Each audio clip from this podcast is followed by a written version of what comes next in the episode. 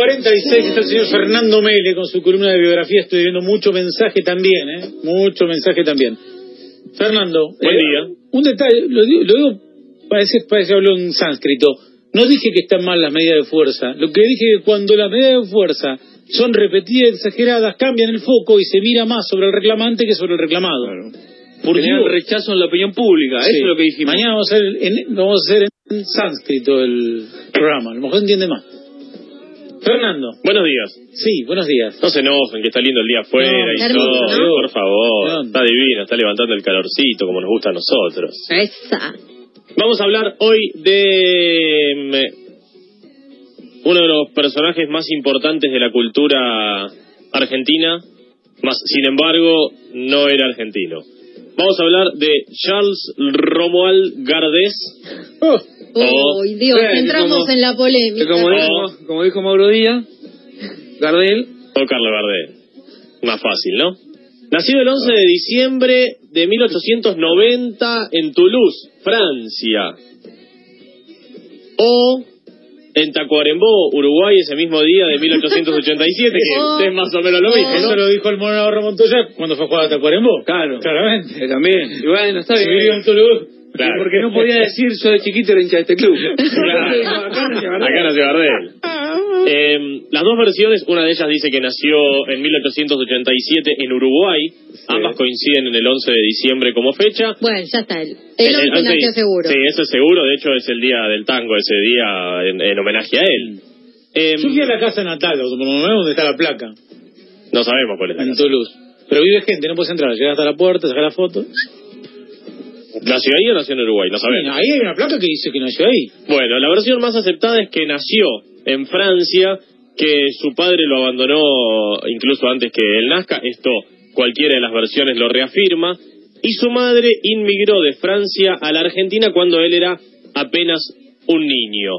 Su madre, Marie Berthe Gardés, o Berta Gardés, como se traduciría su nombre al español, la versión uruguayista dice que la madre inmigró y adoptó a Gardel y después tuvo otro hijo que sí se llamaba Charles. Tres años después. Uy, Muy complicado, muy complicado. Lo cierto es que se crió junto a su madre en habitaciones de conventillos en el barrio de Abasto, en el que funcionaba el recientemente inaugurado Mercado Central, y el pibe correteaba por ahí, y decían era bastante Inquieto. Inquieto, sí, me gustó la palabra.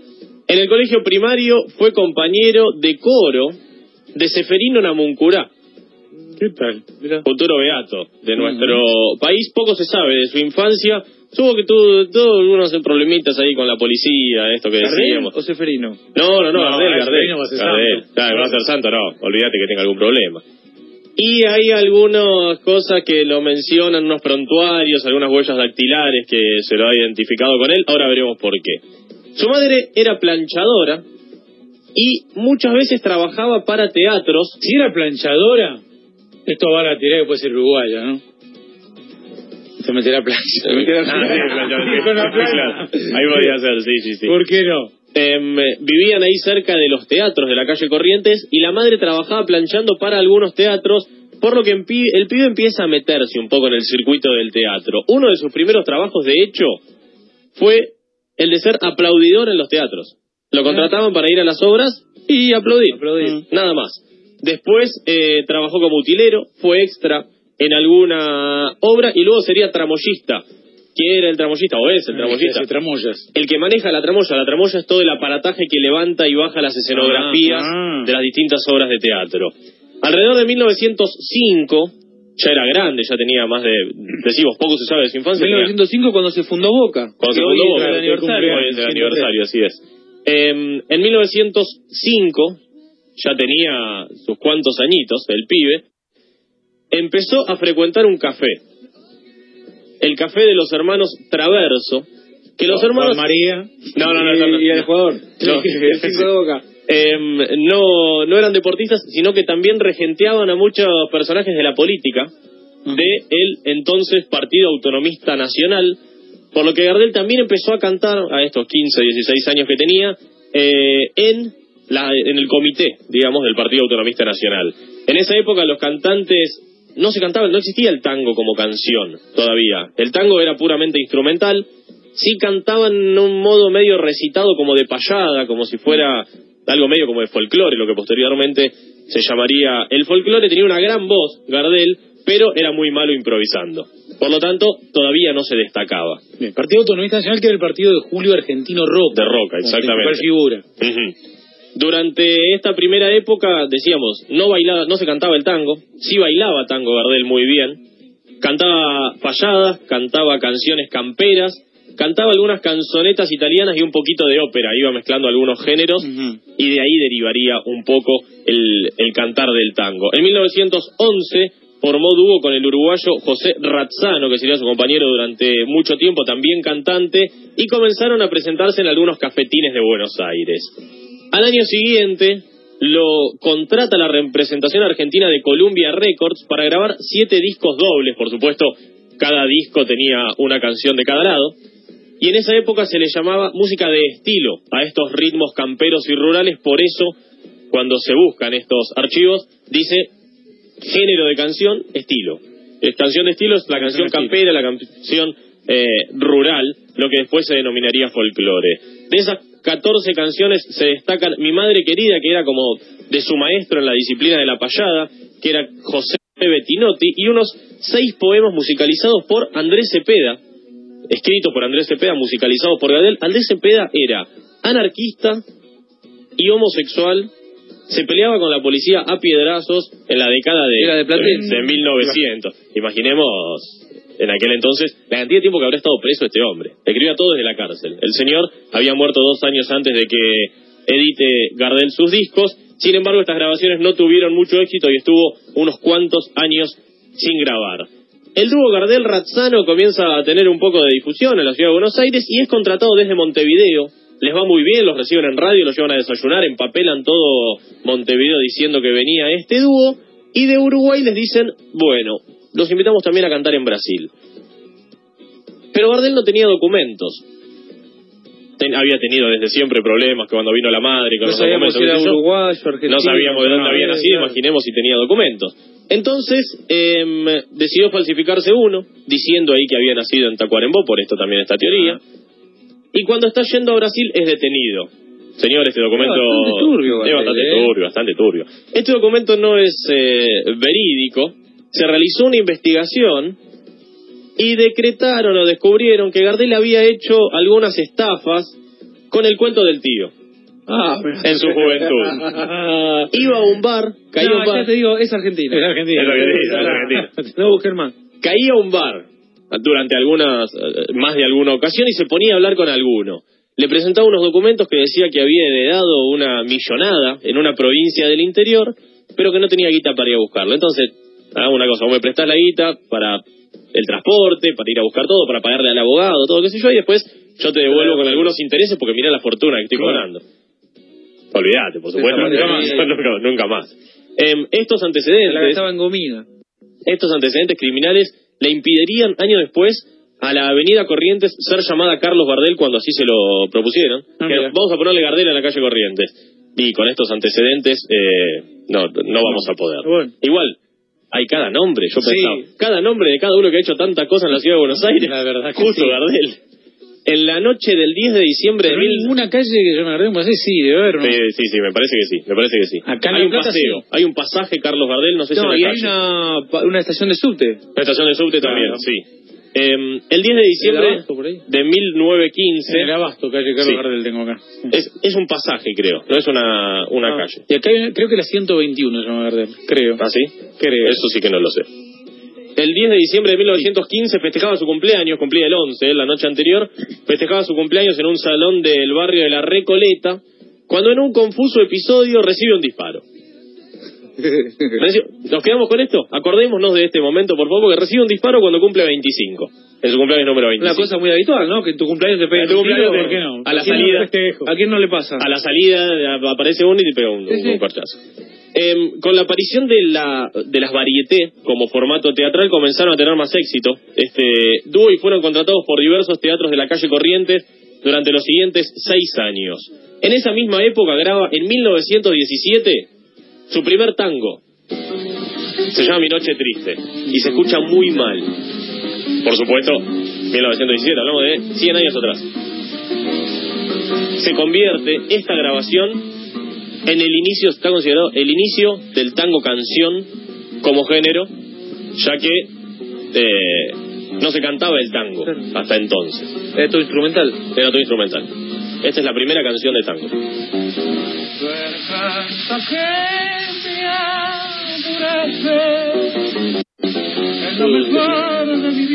Sí, melancólico.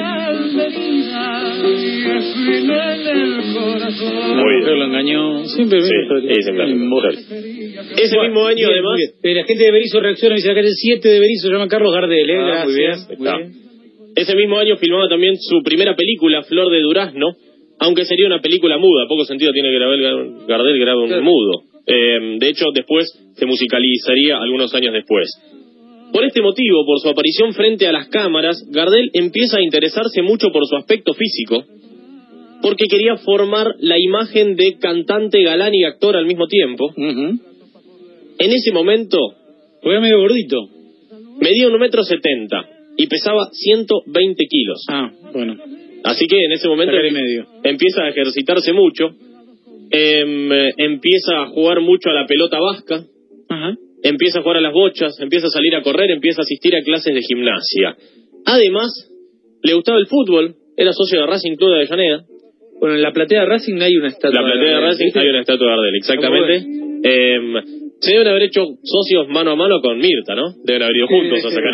Sí. Eh, y era muy aficionado al turf. También es por eso que muchas de sus canciones tienen letras relacionadas al turf, por ejemplo, por una cabeza, eh, Leguizamo solo, en honor a su amigo el jockey Irineo Leguizamo.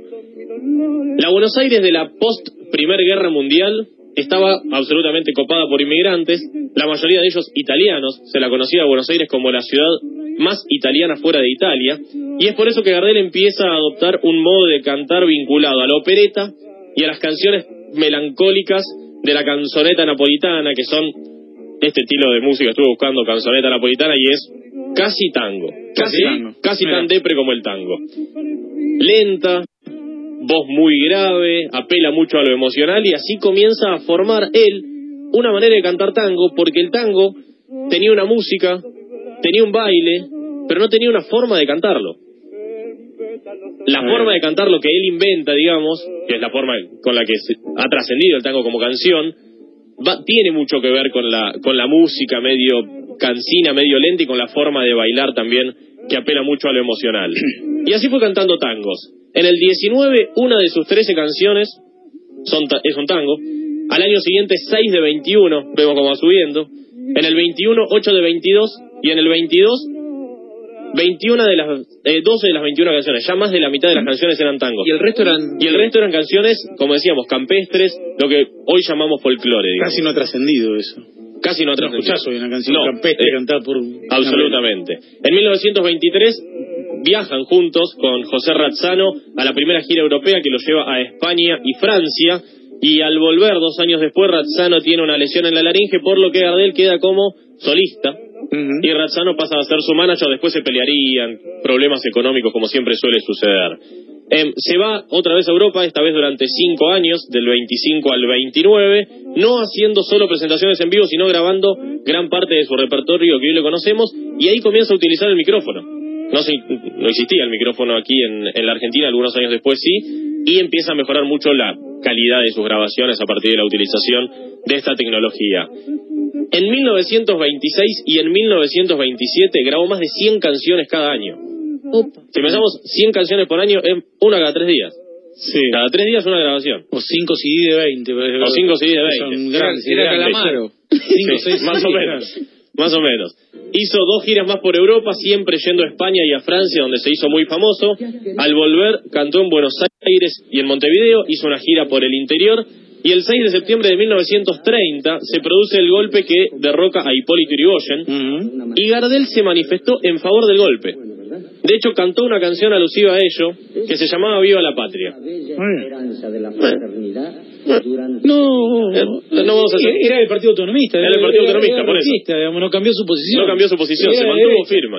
De hecho, le generó bastantes inconvenientes con algunos irigoyenistas. Sí. Hoy te van a decir que la dijeron, porque viste, Sí, cuando, después de muertos los, cor- los corren. Dicen, no, estaba confundido. Después de muertos los van corriendo según era la otra, época, conveniencia. era otra época. Y era de Chon, sí. Comenzó a interesarse mucho con el cine, un visionario, como modo de difundir su música. Ya había participado en una película muda y en 1930 filma 15 videoclips.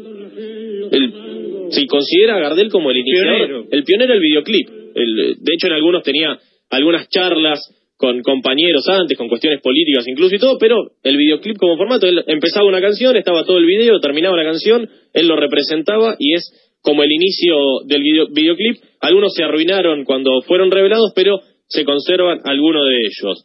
Filmó varios largometrajes, luego, nueve para ser exactos, entre el 31 y el 35, también siendo algunos de los primeros de Latinoamérica y muchos incluyendo cuestiones musicales, no solo actorales.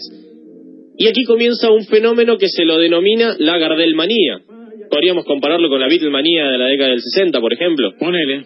Eh, los pibes empiezan a engominarse el pelo para atrás, empiezan a hablar con la R así patinosa como la usaba él. Todos querían aprender a bailar tango, se ponían el sombrero medio tirado para el costado y comienza una suerte de de, de, De estética. de- de furor, Una digamos. estética de Gardel. Una estética de Gardel. De Garder. Sí. Vicente Piazzola era un argentino que había emigrado a Nueva York y trabajaba como peluquero en Manhattan.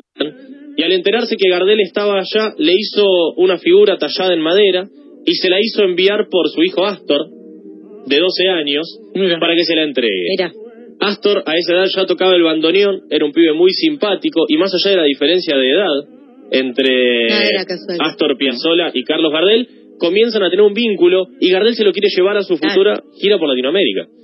El pibe de 12 años. Al pibe de 12 años que tocaba muy bien el bandoneón. Hoy sale en tele, Gardel. sí. Hoy ya en la tele, Gardel sí, en olvidate. en el programita. Por supuesto, eh, lo, lo hace participar en una película de Sí. el, El día que me quieras, como canillita aparece Astor Piazzolla, pero el padre se niega a que lo acompañe a la gira latinoamericana, por lo tanto, no trasciende más de mal. que Nada, nosotros ni un sepamos. Menos mal, ni un menos mal. nada.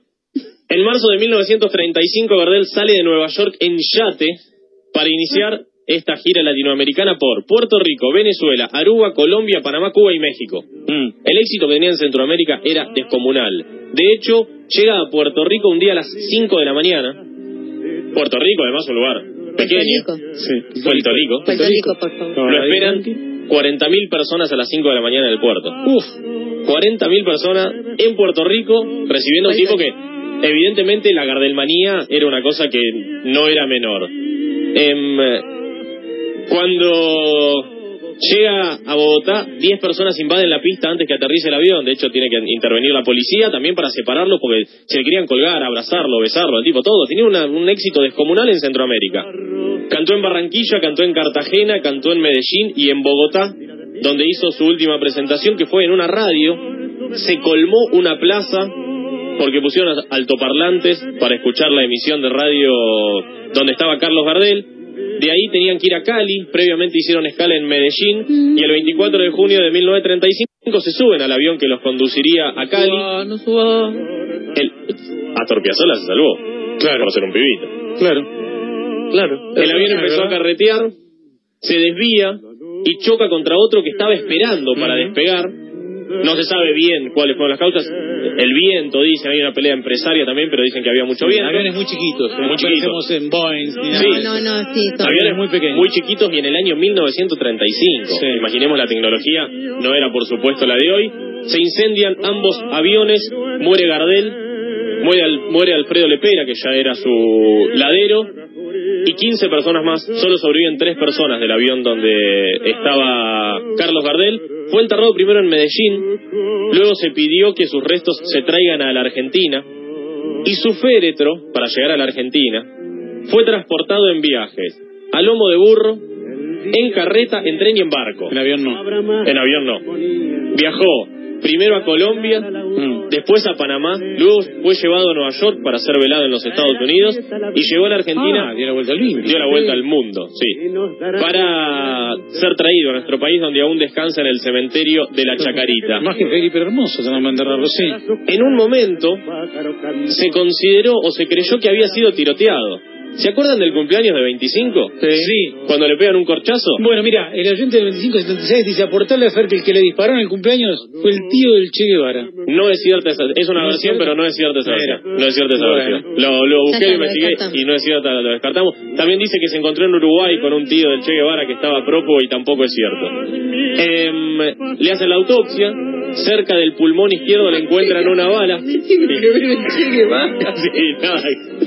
Sí, bueno. Su- hubiese sumado mucho a la historia, hubiese sumado mucho a la historia. Em, le hacen la autopsia, encuentran una bala cerca de su pulmón izquierdo. A este tipo le pegaron un. Atentado. Claro, lo quisieron matar. Era aquella bala que le habían tirado cuando fue su cumpleaños número 25 que le quedó alojada dentro del cuerpo. Lindo regalito, ¿eh? En su carrera, Carlos Gardel grabó 957 canciones. No llegó a las mil. No llegó a las mil por muy poquito. Como decíamos, no solo tango, también canciones de folclore, milonga, samba, rancheras, canciones tradicionales en francés y en italiano y hasta un tango en guaraní. Mira. Bueno, impresionante. ¿eh? Muchos mensajes, uno se dice, ocho gracias por el recuerdo, recordar a mi abuelo, que era fanático de Gardel, se me pianta un lagrimón. Un saludo a eh, gente que nos está escuchando desde Miami, cuida atentamente la columna. María José, Facu y Fede. Dame un iPhone 10. Muy buena la columna, la escuché justo, Gardel era comunista, no, justo comunista, no. No, no, más bien todo lo contrario. Autonomista y estaba a favor del golpe de Estado. Muy Claro, comunista, no. no era muy comunista. Eh, 0970 dice, los que salvaron del accidente de avión de Gardel pudieron salir por la ventana porque eran flacos. Ajá. Mirá, qué detalle. Uno de los que sobrevive es uno de sus Que se guitarristas. prende fuego el avión, por eso se muere. Sí, realidad, no tanto por el golpe. Exactamente. Uno de los que sobrevive era uno de sus entonces guitarristas. Bien, genial, ¿eh? Gracias. Por Nos estamos encontrando el próximo martes. Hasta el martes. La columna de Fernando Vélez, llegan las noticias, algo demoradas, pero bien valieron la pena, a las 11. en la sombra te busca y te nombra.